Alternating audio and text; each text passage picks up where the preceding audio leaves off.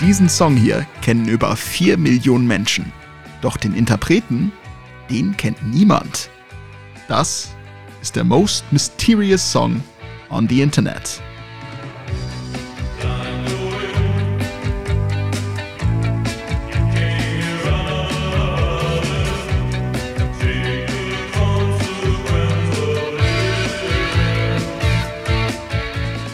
Es ist das Jahr 2007, als erstmals ein Ausschnitt dieses Tracks im Internet auftaucht. Auf einer Plattform, die explizit bei der Identifizierung unbekannter Songs helfen soll.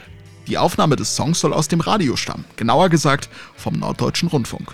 Irgendwann zwischen 1982 und 84 soll der damalige Moderator und DJ Paul Baskerville diesen Song gespielt haben. Das Problem? Baskerville erinnert sich nicht daran und auch der NDR hat bis jetzt keine Informationen oder Aufzeichnungen finden können. Dass es vielleicht sogar gar keine gab, war damals nicht ungewöhnlich, so heißt es, wenn Künstler nämlich lediglich eine Demo- oder Promokassette zugesandt haben und für die GEMA nicht relevant erschien. GEMA, ihr erinnert euch vielleicht, ist die deutsche Verwertungsgesellschaft für Musikstücke. Jahre später tauchte der Song dann in voller Länge bei YouTube und Reddit auf und löste damit einen regelrechten Hype aus.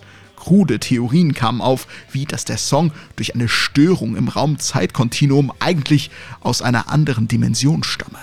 Nein, aber mal ehrlich, es wird vermutet, dass die Band aus dem deutschsprachigen Raum stammen müsse, da teilweise ein deutlicher Akzent zu hören sei.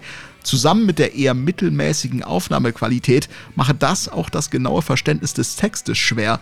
Es gibt keinen Platz, es gibt keinen Morgen und die Sonne wird niemals scheinen.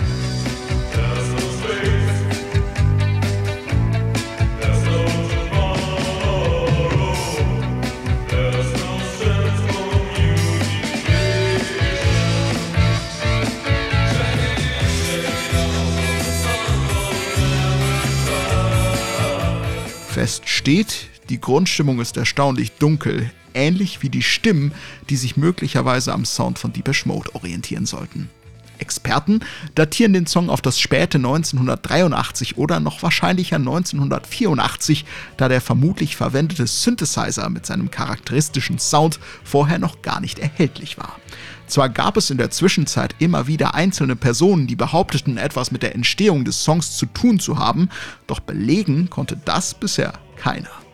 Die Userin, die den Song damals vor 14 Jahren ins Netz gebracht hat, ist übrigens auch heute noch fleißig bei der Recherche dabei.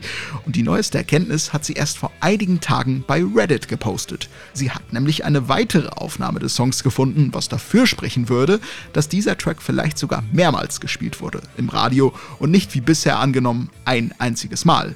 Das könnte auch die Chance erhöhen, doch noch irgendwo beim NDR oder anderswo Informationen zu diesem Track zu finden. Bisher allerdings ist auch das nicht der Fall und der Song bleibt weiterhin ein Mysterium.